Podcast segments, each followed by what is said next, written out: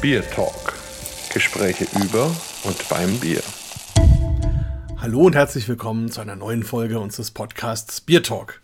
Heute reisen wir mal in die bayerische Hauptstadt nach München zum Verband der privaten Brauereien und treffen dort jemanden, der für einen der größten Bierwettbewerbe der Welt zuständig ist und uns da auch ein bisschen was dazu erzählen kann, nämlich den Kilian Kittel. Und ja, vielleicht stellst du dich mal ganz kurz uns den Hörern selber vor und dann steigen wir auch gleich ein. Ja, hallo Markus, vielen Dank für die Einleitung und auch für die Einladung zu deinem Biertalk.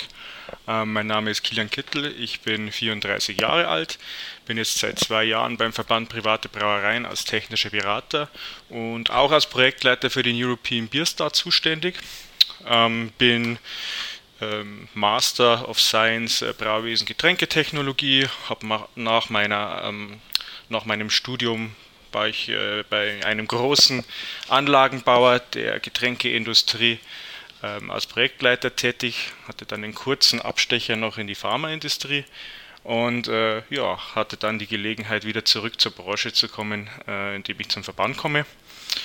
Und ja, es macht mir wahnsinnig viel Spaß, bin froh, äh, dass ich hier sein darf und ähm, ja, so schnell geht's. Auf einmal ist mein Biertalk. Ja, und wir reden unter anderem auch gleich noch über den European Beer Star, eben einen der größten Bierwettbewerbe der Welt. Und werde trotzdem gleich mal eine Frage Gibt es überhaupt noch ein Bier, was du jemals trinken wolltest, das du noch nicht getrunken hast? Es gibt sogar sehr viele, die ich noch nicht getrunken habe und die ich trinken möchte. Ähm, ich sage mal, nur weil man den Wettbewerb veranstaltet, verkostet man ja nicht alle Biere. Es ist eher im Gegenteil. Ähm, äh, es bleiben zwar auch nach jeder Verkostung immer noch Biere übrig und ja, natürlich äh, kann man sich dann auch etwas aussuchen, aber diese Menge an Biere äh, schafft man sicherlich nicht und am Ende des Tages muss man auch ganz ehrlich sagen, man ist dann auch froh, wenn die ganzen Biere dann mal weg sind vom Hof.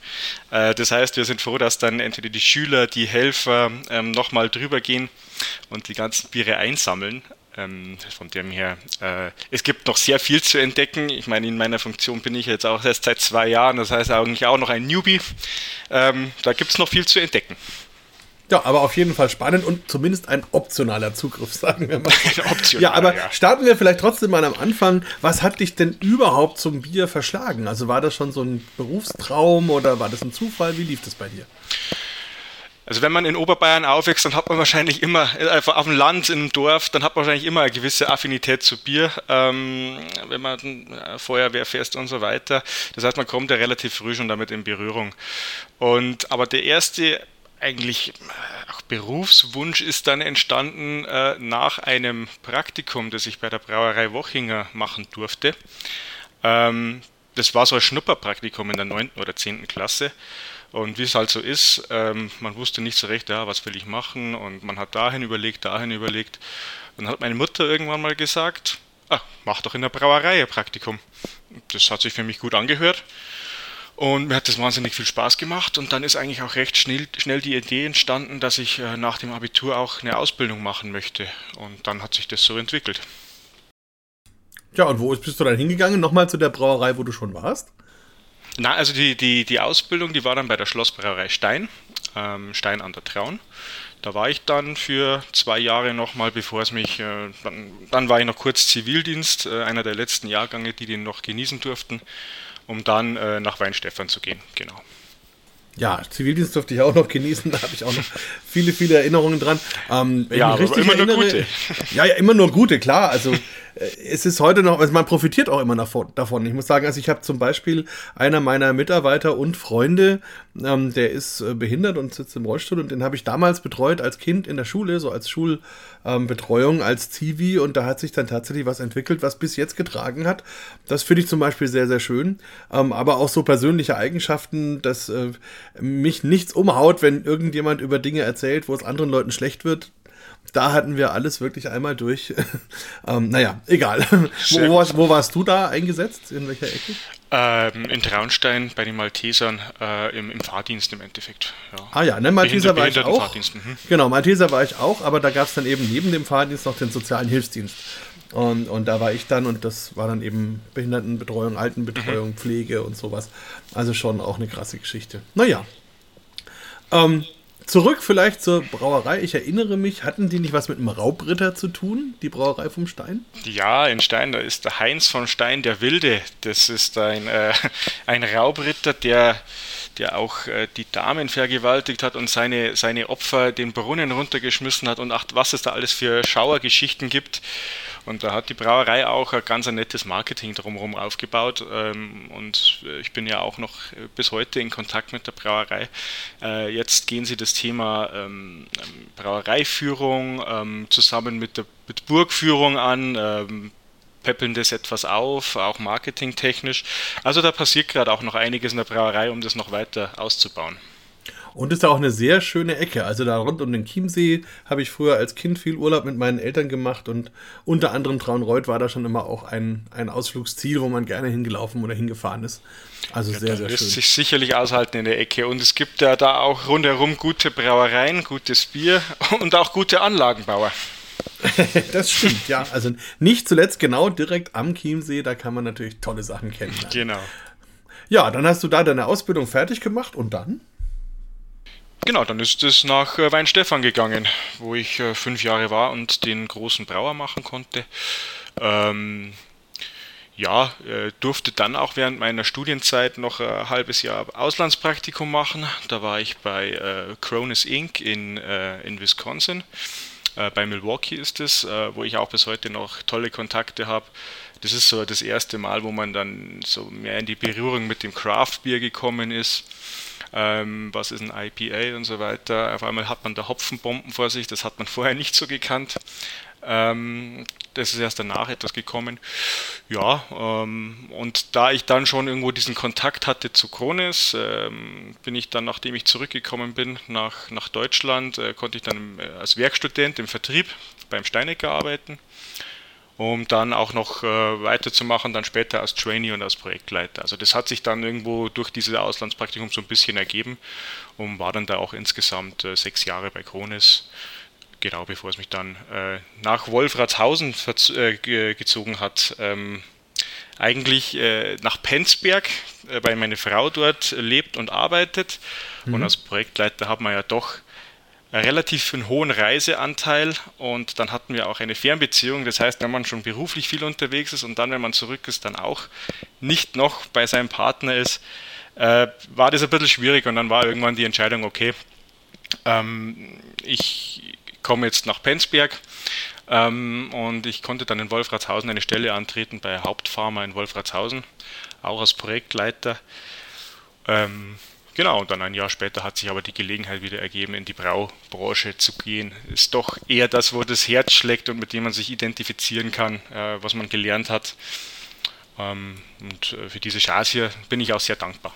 Ja, ist ja dann auch eher die Heimat, das kann ich mir vorstellen. Und es, das heißt ja auch Bier Talk, weil man währenddessen mal das ein oder andere ah. Bier verkostet. Und da wäre jetzt die Frage, was hast du dir denn vorbereitet und passt vielleicht eins der Biere zu den Dingen, über die wir gerade gesprochen haben? Ich dachte, du fragst nie. Selbstverständlich habe ich was vorbereitet. Ähm, ich habe vom Wochinger was da, den Wochinger Urtrunk. Ich war am Samstag jetzt gerade in der Heimat in Traunstein. Äh, mein Vater hat ein kleines Sommerfest geschmissen und da sind wir zum Wochinger und haben Bier abgeholt und da habe ich den Theo Wochinger, den Inhaber, getroffen und dann haben wir geratscht. Dann habe ich gesagt, ich bin am Montag bei Markus Raubach im Biertalk, äh, gib mir mal ein Fläschchen mit von deinem Urtrunk und dann rede ich drüber. Und dann ich, hat er gesagt, ja, das machen wir. Und das habe ich jetzt vor mir, ist ein äh, naturtrübes Kellerbier. Ähm, wird in der 15, jetzt in der 14. Generation, die 15. Generation beim Wochinger steht vor der Tür, gebraut. Ähm, das Bier gibt es nur in der Brauerei bzw. Im, im Laden in der Brauerei, also das wird nicht an die Getränkemärkte ähm, ausgeliefert. Ähm, ist ein sehr bodenständiges Bier, ist für die warme Jahreszeit hier heute, vor allem heute bei den Temperaturen, ist wunderbar erfrischend und da freue ich mich jetzt drauf. Ja, da sind wir mal gespannt und hören schon mal zu, wie es aufgeht. Sehr schön. und da bin ich mal gespannt, wie du das beschreibst. Ja. Kellerbier. So. Ich schenke es übrigens gerade in die neuen European Beer Star Gläser ein. Oha. Ja, Krieg ich ja. die dann auch? Die wirst du dann auch bekommen in zwei ja. Wochen. Sensationell, da freue ich mich schon drauf. Kann mich gar nicht zurückhalten, hier gleich einen Schluck zu nehmen. Schöne malzige Süße in der Nase. Der Hopfen ist etwas im Hintergrund, aber deutlich erkennbar. Es ist einfach ein gutes Bier, ein ganz gutes, bodenständiges Bier, von dem man auch gerne mal ein zweites oder drittes Glas trinkt. Ähm, wer schon mal beim Wochinger Bräu in Traunstein im Biergarten war, der weiß, wovon ich spreche. Äh, das ist ein, ein Platz zum, zum Bleiben und genauso schmeckt es auch. Ja, es gibt überhaupt relativ viele Brauereien, die gar nicht so bekannt sind da in der Ecke. Ne? Also Wochinger unter anderem auch, aber der Schnitzelbaumer zum Beispiel auch. Ne? Der Schnitzelbaumer ist ein Traunstein auch. Gut, dann gibt es natürlich noch ein Hofbräuhaus Traunstein, etwas größer. Ähm, das ist ja in der, in der Gegend so ein bisschen, gerade auch so ein bisschen Kultbier. Ähm, ja, aber generell im Chiemgau äh, Schönrammer, Wieninger. Stimmt. Äh, Steiner, äh, dann ist Kamber Bavaria ums Eck. Also es gibt die, die, die, die Qualität der Brauereien in dem Eck ist wirklich hervorragend, das muss man schon sagen. Ja, also kann man allen nur empfehlen, unbedingt mal einen Urlaub am Chiemsee machen. Und aus meiner persönlichen Erfahrung kann ich das Ostufer auch mehr empfehlen als das Westufer. Aber das mag jeder selber sehen. ja, äh, ja, ja, ja. Gibt ja, am Westufer auch, schön, ja, auch schöne Ecken. Oder auf der Insel, ne? Man kann ja auch auf Frauenchiemsee zum Beispiel, gibt es auch eine Brauerei. Also ganz genau, ganz genau. Äh, Habe ich vorher gerade einen Artikel gesehen, äh, die Mannschaft von TSV 1860 München war da jetzt letztes Wochenende zu Gast. Ach, ja, Frauenkloster. Da, eine Brauerei, ja, ja. Die, der okay. Daniel Hagen ist ein großer 60er. okay, na, sehr cool. Ja, beim Wochinger erinnere ich mich dran, der hat doch noch ein richtig altes Kupfer. Sudhaus, oder? Auch mit Läutergrand, den er noch benutzt, glaube ich, wenn ich das richtig in Erinnerung Genau, hab. ganz richtig. Der ja. Kupfersudhaus, Läutergrand. Ähm, ich glaube, das letzte Mal vor einem halben oder vor einem Dreivierteljahr war ich da in meiner Tätigkeit zu Besuch. Und äh, damals hat man mir schon gesagt, oh, seit deinem Praktikum hat sich da nicht viel geändert. also ähm, alles noch funktionstüchtig. Äh, die, der Lagerkeller unter der Erde, ist schon da natürlich was zu machen, ist immer eine große Herausforderung, ähm, technischer Art, ja, da was umzubauen. Aber äh, Brauerei ist im, im super Zustand und das schmeckt man dann auch an der Bierqualität. Ja, bin ich jetzt richtig neidisch. Also so ein schönes Kellerbier hätte ich jetzt eigentlich auch gerne. Ähm, ich habe neulich erst wieder eins in der Hand gehabt von einer anderen Süd bayerischen Brauerei oder was sie nur Süd, ich weiß es aber ich glaube Südbayern, ähm, wo dann das Kellerbier ein obergäriges Bier war. Das habe ich nicht so ganz verstanden, aber es, es, scheint mehrere zu geben, die das machen. Hast du da auch schon was zugehört? Also ehrlich gesagt nicht. Ähm, oh. Das ist mir jetzt auch neu. Also ich kann es jetzt auch nur sagen, zum Beispiel der Steiner, das Kellerbier ist ein untergäriges. Äh, ich weiß, der Hofbräuhaus Traunstein hat ein untergäriges, das ist, äh, also ein Kellerbier, das untergärig ist. Ähm, also wäre mir jetzt neu, ja. Ja, es widerspricht sich eigentlich, ne? Obergärig Kellerbier, weil eigentlich ist ja Kellerbier der Inbegriff des untergärigen Bieres. Aber ich glaube zum Beispiel sogar Riegele macht ein obergäriges Kellerbier und ich glaube auch eben in den, in, noch weiter südlich gibt es auch die ein oder andere. Aber egal, also. Kann natürlich auch sein, dass wenn man noch ein anderes äh, Getreide mit rein, ähm, mit reinnimmt ins Bier, dass man das wegen des obergärig machen muss, ja, wegen Reinheitsgebot. Das, das kann natürlich sein, ja. Das, das weiß ich jetzt nicht, ja. ich mache mir jetzt trotzdem auch mal schnell ein Bierchen auf. Also Unbedingt. Also, ja, genau. Und zwar, ich habe äh, Post bekommen neulich und habe mir gedacht, das hebe ich mir für einen Biertalk auf und, und äh, das passt jetzt in ganz vielerlei Hinsicht, weil es eine schöne kleine Flasche ist, die richtig gelb leuchtet und strahlt und drauf steht Fruity Tornado. Ähm, und es handelt sich also um ein Bier aus der Meisel Friends Manufaktur und dort ist es so, dass die Azubis sich ein Bier wünschen durften. Und die haben dann so ein extrem fruchtiges Pale Ale wohl gemacht. Also probiert habe ich es noch nicht. Ähm, und da gibt es nur eine ganz limitierte Auflage. Und da habe ich mir gedacht, dann nehme ich das jetzt mal und äh, mache das mal auf. Moment. So. Schau mal.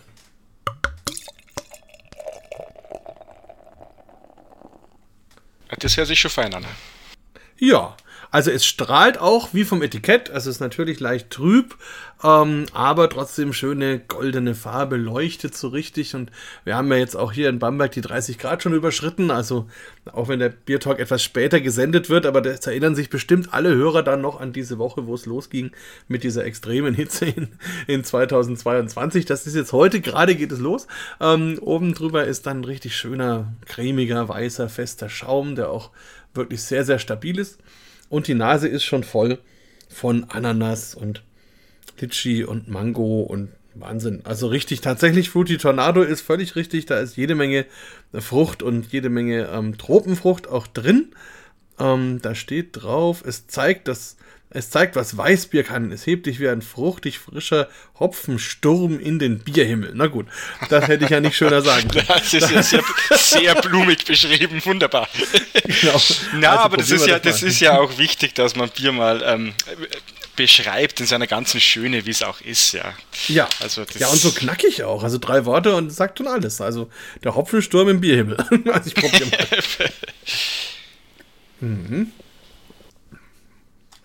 Ja, ist auch. Also im Mund dann natürlich noch das klassische Weizen dazu, bisschen bananig und darüber liegt dann diese ganze Tropenfruchtpalette, Mango, Ananas, Papaya auch so ein bisschen, bisschen Guave. Also sehr, sehr ähm, facettenreich, sehr, sehr spannend. Schön. Also freut mich und freut mich auch, dass hier zum Beispiel Azubis auch eine Chance bekommen, sich mal auszutoben und sogar ein kommerzielles Bier draus zu machen. Schön. Also dann nochmal Prost, jetzt wo wir beide ein Bier haben, auf diesen schönen Biertalk. ja, Prost, Markus.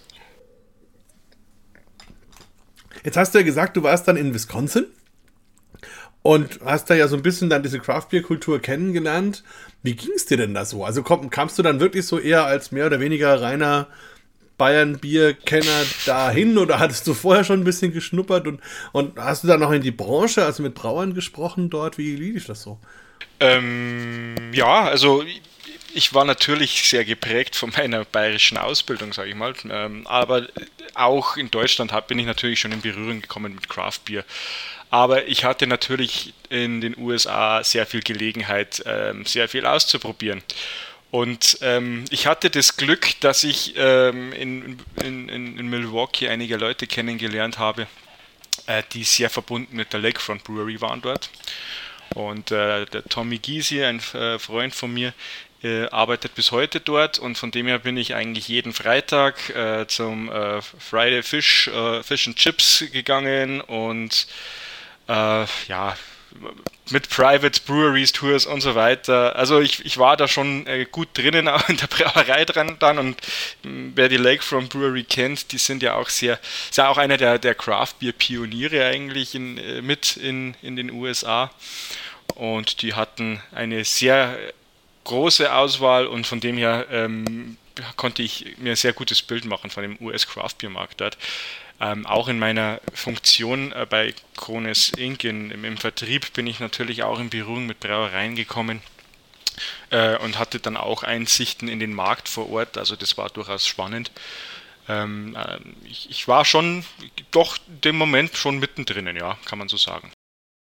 Ja, also das klingt auf jeden Fall super spannend und ich glaube eben auch, wenn man von der Brauerseite und dann gleich bei so einer Brauerei da einsteigt, dann kommt man auch vielleicht sogar richtig da rein, weil die ja doch durchaus nicht nur extreme verrückte Biere machen, sondern schon auch darauf achten, dass man das gut trinken kann. Ne? Ja, und dann hat man natürlich, hatte ich natürlich auch das Glück, der Standort von Krones Inc., das war in Franklin, das sind ungefähr 10, 15 Meilen vom, vom City Center von, von Milwaukee entfernt. Und Milwaukee ist ja doch die Bierstadt in den USA mit den großen alten Brauereien, äh, Miller auch, äh, Papst, Blue Ribbon und so weiter und was da nicht alles früher war. Ähm, das, da, da, merkt man schon auch eine gewisse Bierkultur und eine Bierverrücktheit sogar in diesem Staat und in, dieser, in diesem Staat Wisconsin und in der Stadt Milwaukee.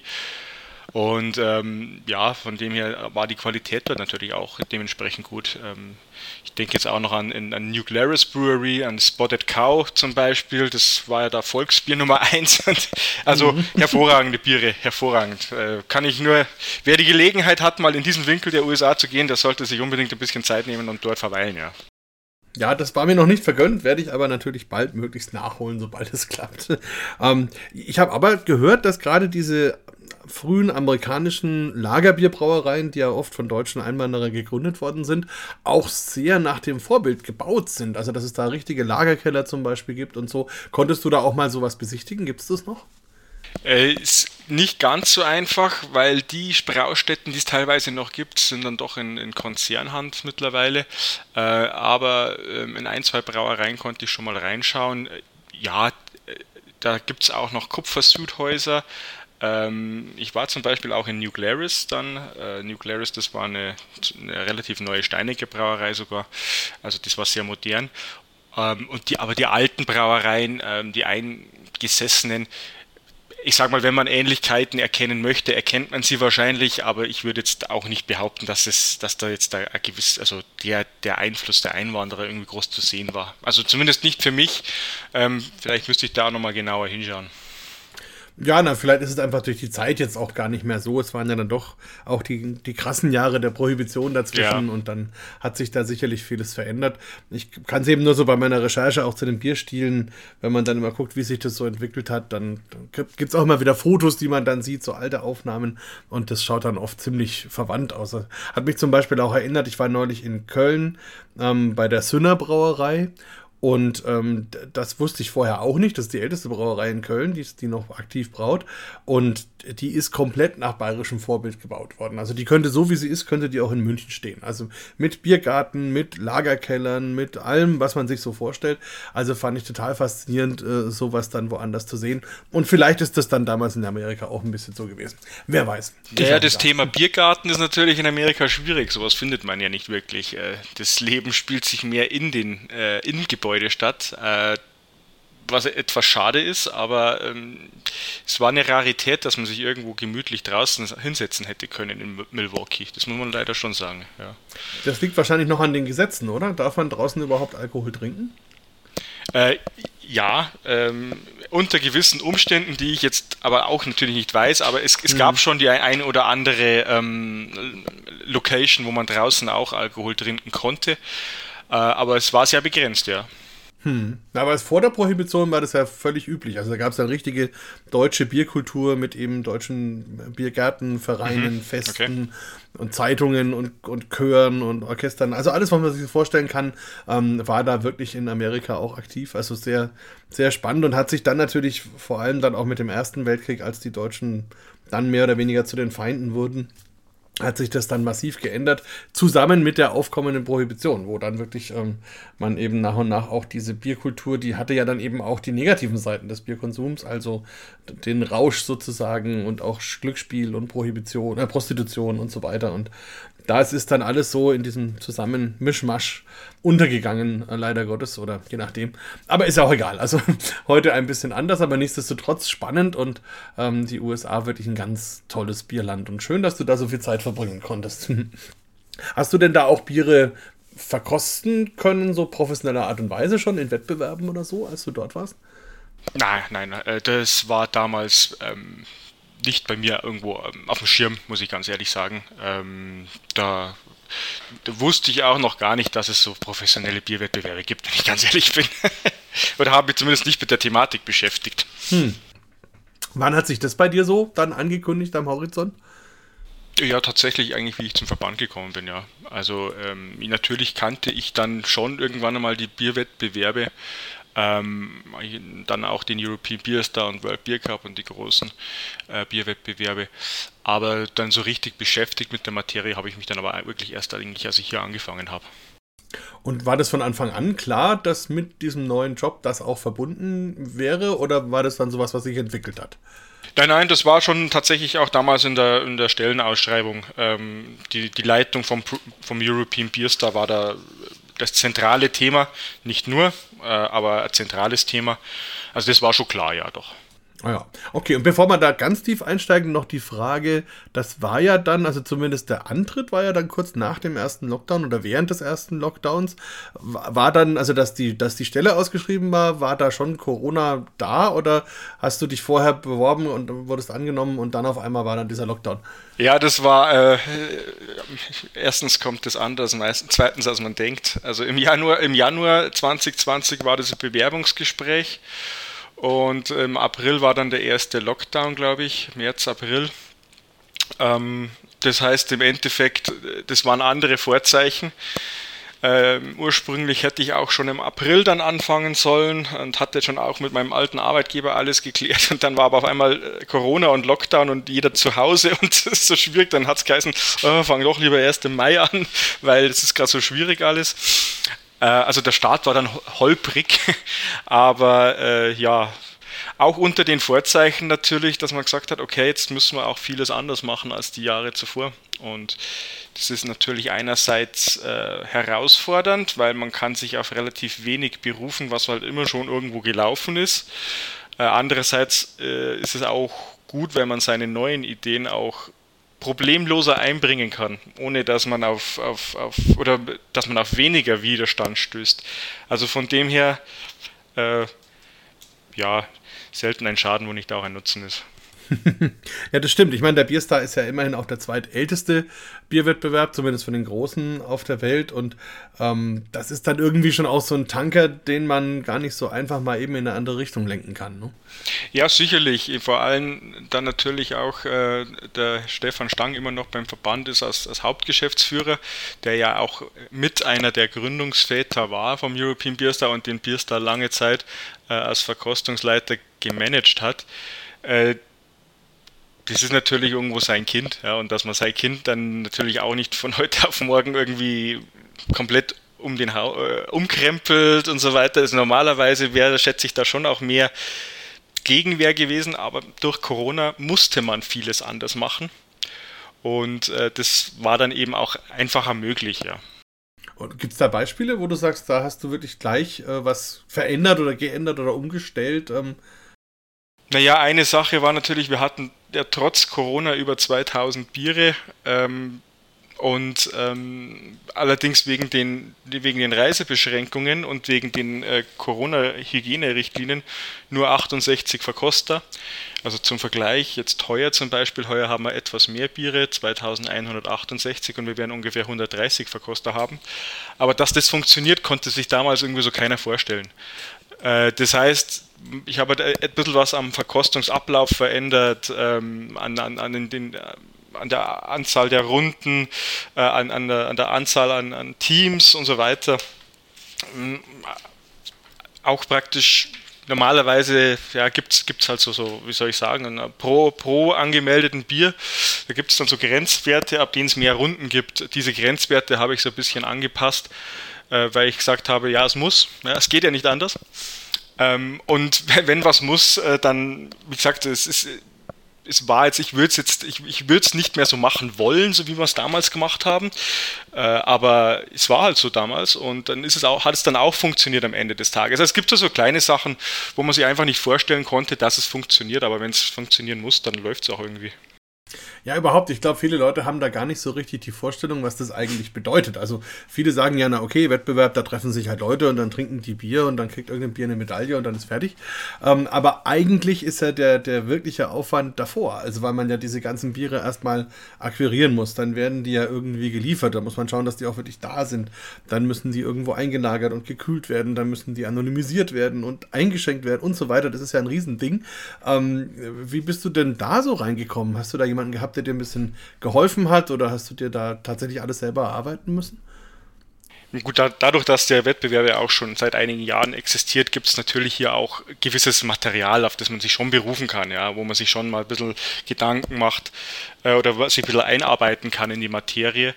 Ähm, auch mein, mein Vorgänger, der hat auch äh, relativ gute, auch so eine Check, Art Checkliste dargelassen, wo man sich einmal ein bisschen ranhangeln konnte. Aber natürlich die größte Unterstützung, wie gesagt, der, der Stefan Stang ist ja auch noch beim Verband, der das jahrelang selber gemacht hat.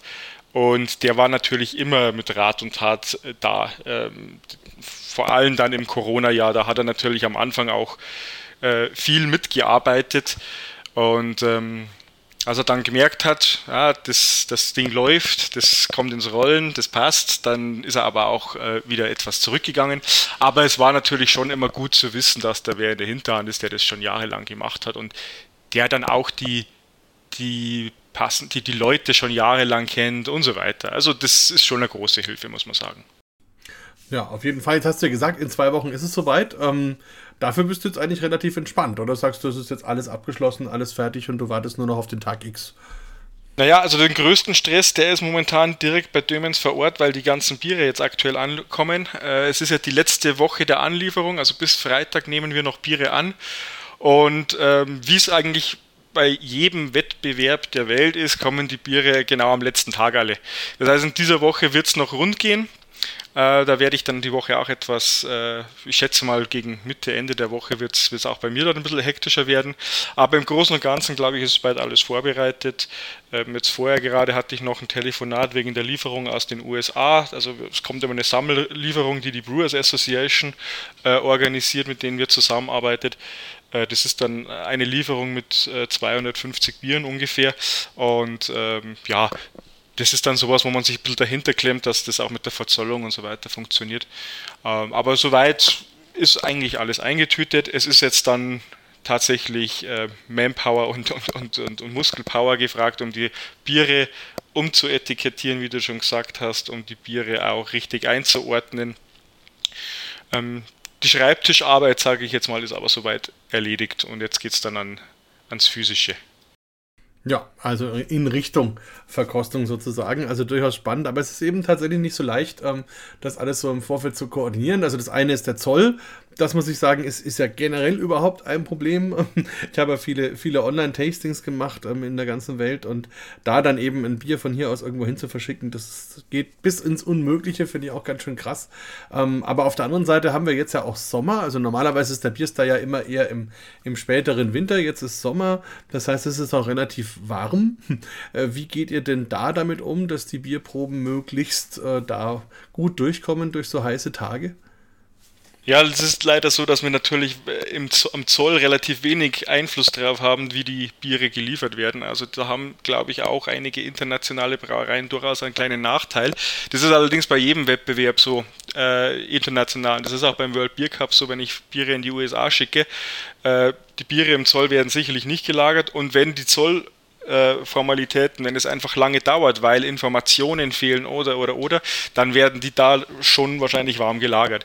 Aber alles, was äh, zu uns, bei uns am Hof kommt, das wird eigentlich sofort angenommen und auch sofort in Kühlzellen gelagert. Wir haben äh, vier Kühlzellen, ähm, also mobile Kühlzellen, die angeliefert wurden, äh, stehen da bereit und die Biere werden da bei 9 Grad ähm, bis zur Verkostung gelagert. Also sobald sie bei uns am Hof wirklich sind, das ist das ja im Endeffekt, was wir beeinflussen können, äh, werden sie sofort in eine Kühlung gesteckt. Und das sind, du hast gesagt, es sind ungefähr 2130 oder so dieses Mal, oder bisher zumindest, ne? 2168, also die, die, genau, die, Anmeld äh, die Anmeldung ist ja auch seit äh, zwei Wochen, glaube ich, vorbei. Ähm, genau. Und äh, das ist jetzt auch die finale Zahl, genau. Und wie viele Flaschen pro Bier kommen da? Wir haben jetzt so eine, so eine Samplegröße von ungefähr 5 Liter pro Bier, pro eingereichten Bier. Je nachdem, in welchen Gebinde sie dann kommen, sind es halt 10 oder 15 Flaschen in die, oder 18 Flaschen in die Richtung. Äh, das setzt sich dann zusammen, also rein theoretisch bräuchte ich von Bieren, in denen es weniger Runden gibt, auch weniger äh, Probematerial. Ja. Äh, was eine große Kategorie ist, ist immer äh, das Helle, ja, German Style Helles. Hm, da braucht man, das, da reizt man diese 5 Liter schon gut aus. Je mehr Runden es gibt, desto mehr größer oder wenn ein Bier halt ins Finale kommt und fünf Runden durchlaufen hat, äh, da braucht man mehr an Probe. Äh, aber man muss auch ganz ehrlich sagen, man muss es auch für die Brauereien oft mal ähm, so einfach wie möglich halten. Äh, wenn ich jetzt erklären würde, ja, vom Hellen, da braucht man jetzt 5 Liter und vom Weißbier braucht man bloß 4 Liter und so weiter, da kennt sich irgendwann keiner mehr aus. Nee, mir ging es jetzt eher darum, den Leuten einfach mal die Dimensionen klar zu machen, weil das bedeutet ja, wir reden dann ja über gut 30.000 Bierflaschen und äh, das heißt ja, ja wenn wir das in Kästen umrechnen, dann reden wir von 1500 Bierkästen. Also ja, das kriegt jetzt niemand mal eben so zu Hause in seinen Keller. Also das finde ich einfach schon Wahnsinn. Also einerseits das alles zu haben, zu lagern, zu strukturieren, so dass man das danach auch noch findet. Also wie gesagt, 30.000 Flaschen, wenn man da eine versucht zu finden, das ist schwierig. Also insofern, das ist echt Arbeit, ja. ja, der, das, das, das, das Wichtigste ist im Endeffekt, nachdem die Anmeldung vorbei ist, dass der Verkostungsplan steht. Diesen Verkostungsplan, deswegen müssen wir auch immer relativ, ähm, relativ klare Kante zeigen, wenn eine Brauerei noch ein oder zwei Tage nach Anmeldeschluss kommt, ah, ich habe es vergessen oder so weiter. Äh, ich würde die da wahnsinnig gern noch teilnehmen lassen, aber ich muss eine klare Kante zeigen und leider Nein sagen, weil dieser Verkostungsplan fertig sein muss. Genau aus diesem Grund, weil die Biere kommen schon an, dementsprechend werden die Biere eingelagert und wenn ich jetzt da noch irgendwelch was reinschiebe, Das geht vielleicht bei einem Bier, aber wenn ich das bei mehreren machen würde, das kommt, da kommt ein Riesenchaos dabei raus. Und deswegen, ähm, ja, muss ich, musste ich da auch heuer, musste ich die letzten Jahre ja auch schon leider auch immer wieder Brauereien enttäuschen. Ja, und dann ist es ja auch nicht so, dass Flasche gleich Flasche ist. Ne? Gibt es ja verschiedene Flaschengrößen und dann gibt es auch noch Dosen und große Flaschen, zum Beispiel so richtig große Flaschen. Ähm, wie, wie, hat sich da was verändert vom Verhältnis her? Also die, die Jahre, die du jetzt überblicken kannst, ähm, wird da tendenziell zum Beispiel die Dose mehr? Kommt ja immer darauf an, ähm, woher die Biere kommen. Also aus den USA kommen tendenziell ja immer mehr Dosen zum Beispiel. Äh, da haben wir jetzt die letzten Jahre wieder eine Steigerung an der Anmeldezahl gehabt und deswegen auch tendenziell etwas mehr Dosen. Äh, die deutschen Brauereien hat sich nichts geändert. Da kommt die, die Mehrwegflasche. Ähm, was natürlich immer interessant ist, also da habe ich eine nette Anekdote. Letztes Jahr äh, hatte ich äh, eine, eine chinesische Brauerei, die hatte ein IPA eingereicht in der 2 Liter PET-Flasche. Das habe ich auch noch nie gesehen. Das hat, also in der, in der, in der hellen PET-Flasche, muss ich dazu sagen. Also, und ich, ich habe gesagt, das ist irgendwie so das war für mich so skurril, da muss ich, da muss ich eine Flasche davon mitnehmen. Und vor zwei oder vor drei Wochen ist mir die wieder in die Hände gefallen.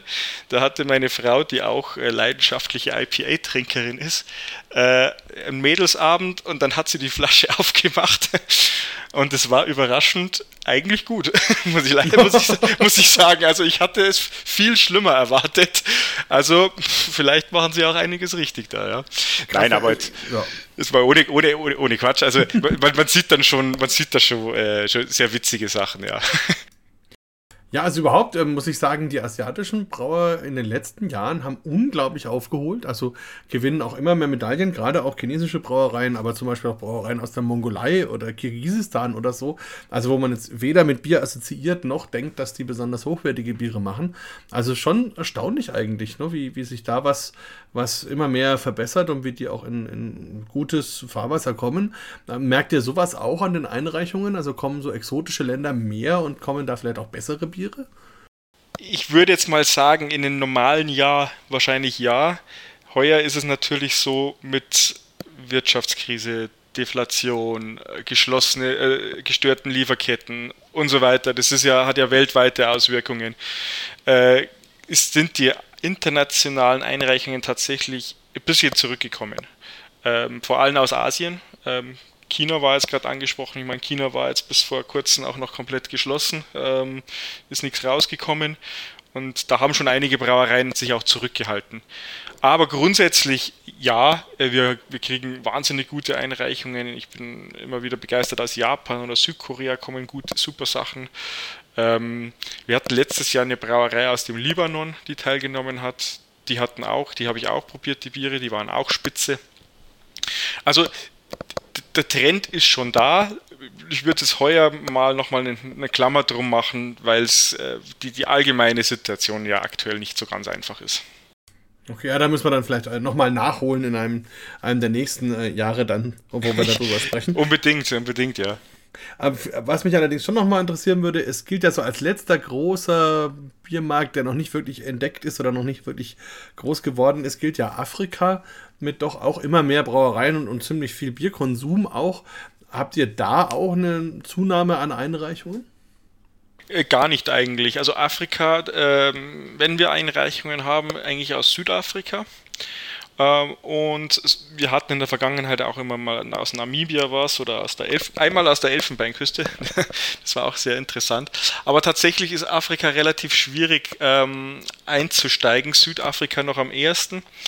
Ähm, ich durfte in meiner Tätigkeit bei, beim Steinecker auch äh, längere Zeit in, in Kenia verbringen, in Afrika. Und generell ist der Biermarkt in Afrika ja schon sehr von Konzernen dominiert.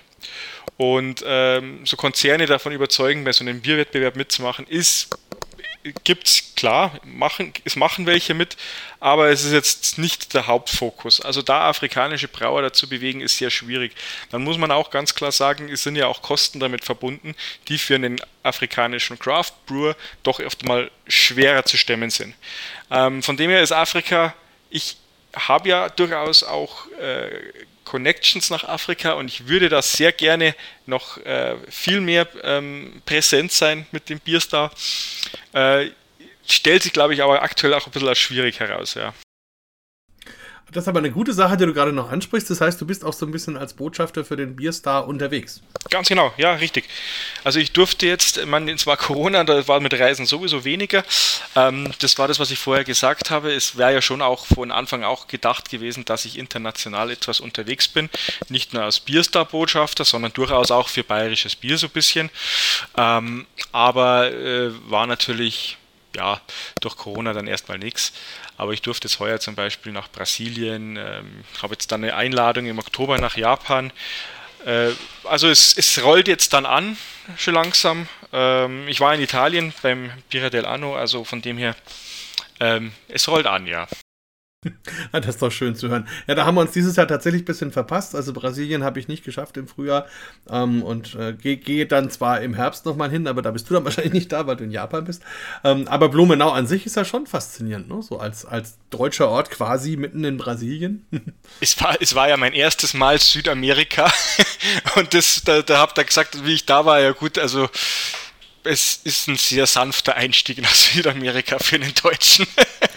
Das stimmt auf jeden Fall. Ich, ich fand es beim ersten Mal, wo ich da war, das ist schon einige Jahre her, ähm, auch zu demselben Wettbewerb. Und da fand ich das so krass, dass äh, die dann gedacht haben, sie tun den Judges was Gutes, wenn sie jeden Tag das deutsche Buffet servieren. Ja, und das war ja, für ja. alle anderen Judges war das auch toll.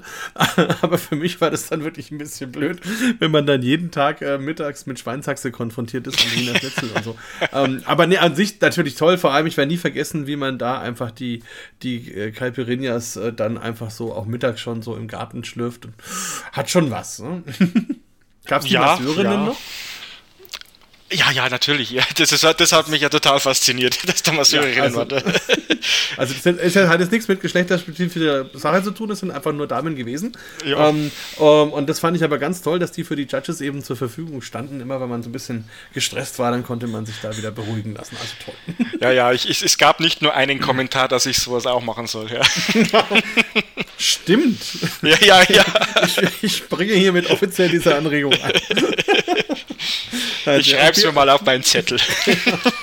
ja, Na, und, und Bira del Anno, da beneide ich dich ja auch, weil das einer meiner Lieblingswettbewerbe ist, ähm, weil die Italiener so kreativ sind und so, so, so vielfältig und aber auf der anderen Seite auch so konsequent. Also die machen dann schon auch einen guten Job. Also sagen wir mal jenseits vom Weißbier. Ähm, aber, aber das ist wirklich alles spannend und vor allem diese Welt des Grape Ales, die die da jetzt so aufgemacht haben, das hat mich total fasziniert und ähm, ja, war bestimmt auch eine schöne Erfahrung, oder? Ja, ich hatte das wahnsinnige Glück, dass ich zusammen mit dem äh, Luca Ciaccone und dem Olli Wesselow äh, zwei Sessions äh, IGAs machen durfte, also Italian Grape Ales. Und ähm, jetzt ist ja der Olli Wesselow auch wirklich, würde ich jetzt mal behaupten, kein, kein unerfahrener Verkoster. Aber wir haben uns die ersten ein, zwei Bierchen äh, haben wir uns dann an den Luca gewandt und haben ihn mal genau angeschaut, was er so sagt. Und dann hat er aber der Luca uns angeschaut und gesagt, was würdet ihr sagen? okay, jetzt reden wir erstmal darüber, wie wir das einschätzen würden. Und dann, dann hat er uns so ein bisschen geleitet, äh, in welche Richtung es geht und, und, und was wichtig ist beim Italian Grape Ale und so weiter. Also sehr spannend. Da durften wir auch einiges lernen und war eine schöne Runde. Ja, der Luca ist überhaupt ein ganz, ganz toller Mensch. Also mittlerweile ein guter Freund von mir, besucht mich immer einmal im Jahr. Auch während der, Corona-Zeit war er immer da mit seiner kleinen Familie. Und wir haben dann hier so ein paar Brauereien in Franken uns immer angeschaut. Und so, also ein herzensguter Mensch, das ist wirklich schön. Und so, so ist er dann auch am Judging Table. Also das ist wirklich sehr schön. Ach. Absolut, ja. Nein, das war, war wirklich eine tolle Erfahrung da. Und wie du schon sagst, ähm, ganz tolle Biere verkostet. Ähm, und, und, und, dann auch kulinarisch im Anschluss, ähm, da haben sie sich schon ins Zeug gelegt, muss man sagen. Ja, also da kann man ja eigentlich nur gespannt sein, was dann in zwei Wochen auf uns zukommt. Unbedingt. Also, ähm, ja, nee, dann äh, würde ich sagen, machen wir für heute mal so einen, einen kleinen Cut und gucken mal, dass wir vielleicht nach dem Bierstar nochmal sprechen. Das fände ich total spannend, wenn du dann so ein paar Erlebnisse oder wir vielleicht gemeinsame Erlebnisse haben, über die wir nochmal sprechen können und hoffentlich dann andere Vorzeichen schon haben für die Branche. Gucken wir mal, dass es wieder bergauf geht. Ähm, auf jeden Fall für jetzt schon mal ganz, ganz vielen Dank für diesen spannenden Biertalk und für den spannenden Einblick und dir noch einen heute wunderschönen weiteren Tag. Markus, ich bedanke mich, dir auch noch einen wunderschönen Tag und äh, ja, gern noch nach dem Bierstar nochmal äh, ins äh, Runde 2. Genau, ins Eingemachte. Genau, genau. Ciao. Ciao. Biertalk der Podcast rund ums Bier. Alle Folgen unter www.biertalk.de.